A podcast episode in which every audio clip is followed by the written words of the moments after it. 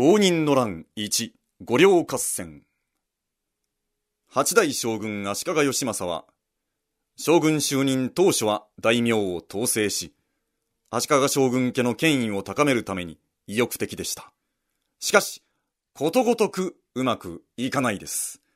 財政は逼迫し折からの飢饉でさらに大打撃を受けます。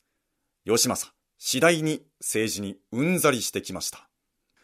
飢饉は私のせいではないのに、世間は私ばかり非難する。どうしろって言うんだ。ああ、もう、ほとほと嫌になった。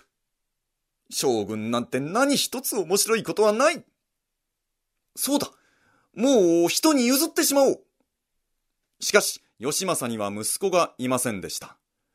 そこで義政は、弟が天台宗の僧となり、義人と名乗っていたのを召し出します。どうか、減俗して次の将軍となってくれ。わしはもう、将軍はこりごりなんだ。そ、そんな、兄上困ります。私は仏門に入っているのですから。それに、お内儀の日野富子様はまだ25歳。今後、お子が生まれることもございましょう。そうなったら、いろいろと面倒なことに。いや、その心配は無用じゃ。たとえ将来子が生まれても、お前に将軍職を継がせる。なんなら気象門もしたためよう。うーん、気が済みませんがね。ついに義人はこの話を受け、干渉5年、1464年、現属して足利義見と名乗り、義政と日野富子の有志、養子に次ぐものとなります。ところが、翌干渉6年、1465年11月、日野富子が男子を産みます。あなた、私たちの子ですよ。おお、やはりいいもんだね。あなた、私はこの子を将軍の座につけとうございます。いや、いや、それはできぬ。すでに吉見を将軍にすると約束してしまったのじゃ。そのような約束、取り消せばいいじゃないですか。いや、しかしなあ。しかしも何もありません私はこの子を絶対に将軍にしますからねはあ、めんどくさいことになったなあ。吉政は日野富子の勢いに押され、あたふたおろおろするばかりでした。まったくあの人の頼りないことと言ったら、黙っていたら、この子が将軍になれない日野富子は、幕府第一の実力者、山名宗禅に、我が子、義久の後見人になってくれるよう頼みます。この子は、30過ぎてやっと授かった子です。それを寺に入れて僧にするなんて、私にはとても。わかりました。必ずや、義久様を将軍に。一方、足利義見は、官令の細川勝元を後見人としていました。私を将軍にすると、気象門までいただいているんです。それを、子が生まれたから保護にするなんて。そんな話ってありますか？え？細川殿、どう思われますか？なるほど。それは確かにひどい。たとえ将軍であっても、約束は守らないといけません。わかりました。この細川勝元、吉見殿にお味方いたしましょう。こうして、足利義見を貢献する細川勝元と、足利義久を貢献する山名宗禅との間で対立が深まっていきました。さらに話がややこしくなります。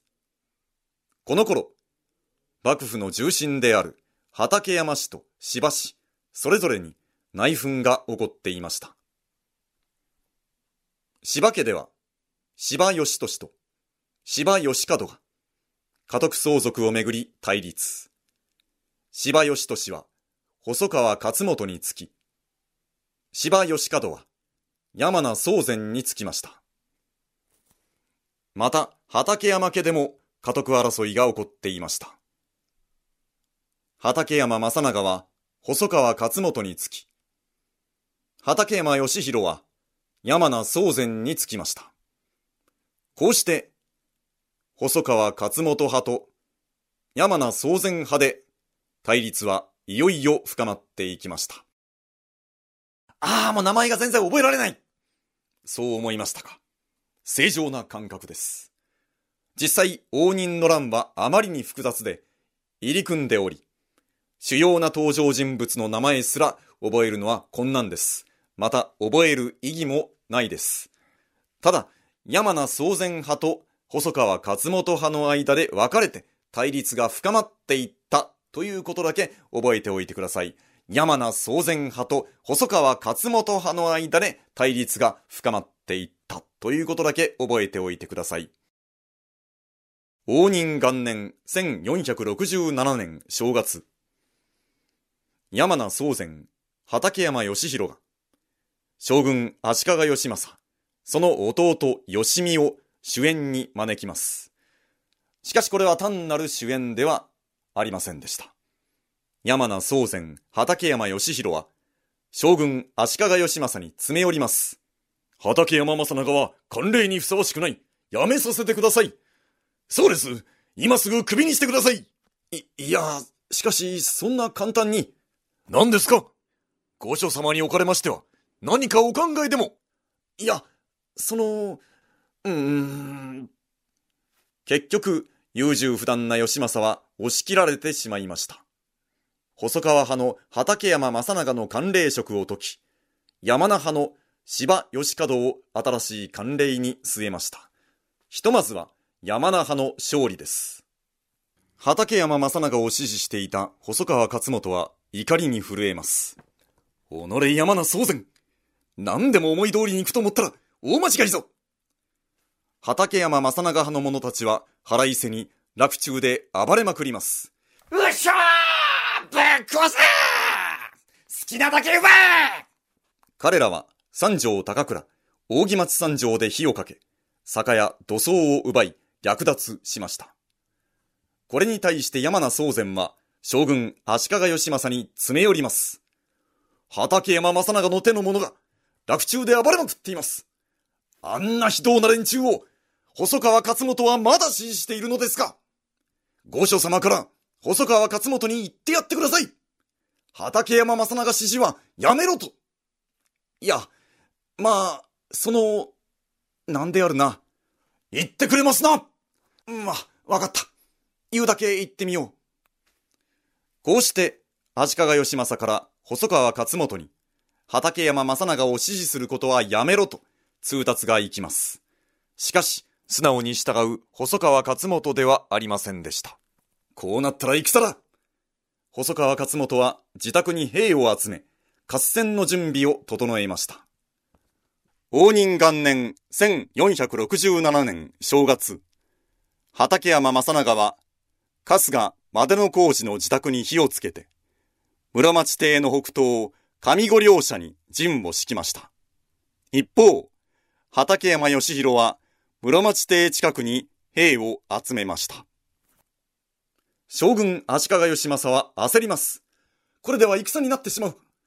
楽中で戦なんてダメだ畠山の内紛に誰も首を突っ込んではならぬそう言って、細川勝元、山名宗全以下の諸大名に通達しましたが、それほど効果はありませんでした。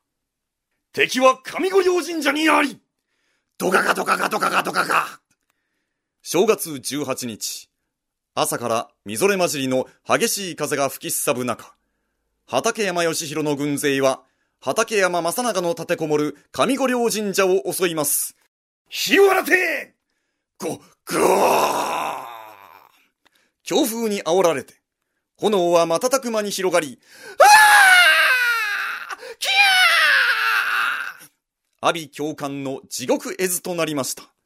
さて、細川勝元は畠山正長を支持してはいましたが、将軍義政の畠山の争いに首を突っ込んではならんという通達を律儀に守り、軍馬を出すことはしませんでした。ところが、山名宗全は、将軍義政の通達を無視して、公然と畠山義弘に味方して軍馬を出します。お山名宗全殿が加勢してくださるぞ勝利は我らにありわあ結果、山名宗全の援軍を受けた畠山義弘側が圧倒的に優勢で、畠山正長勢を打ち破りました。畠山正長は方法の手で、細川勝元邸に逃げ込みます。合戦は畠山義弘側の圧倒的な勝利に終わりました。細川勝元は保護すべき畠山正長を見捨てたということで、世間の厳しい非難を浴びます。ひどいなあ、細川勝元様は。武士の風上にも置けん。そんな風に噂されたのでした。細川勝元にとっては屈辱です。己山名宗全、約定を破りよって。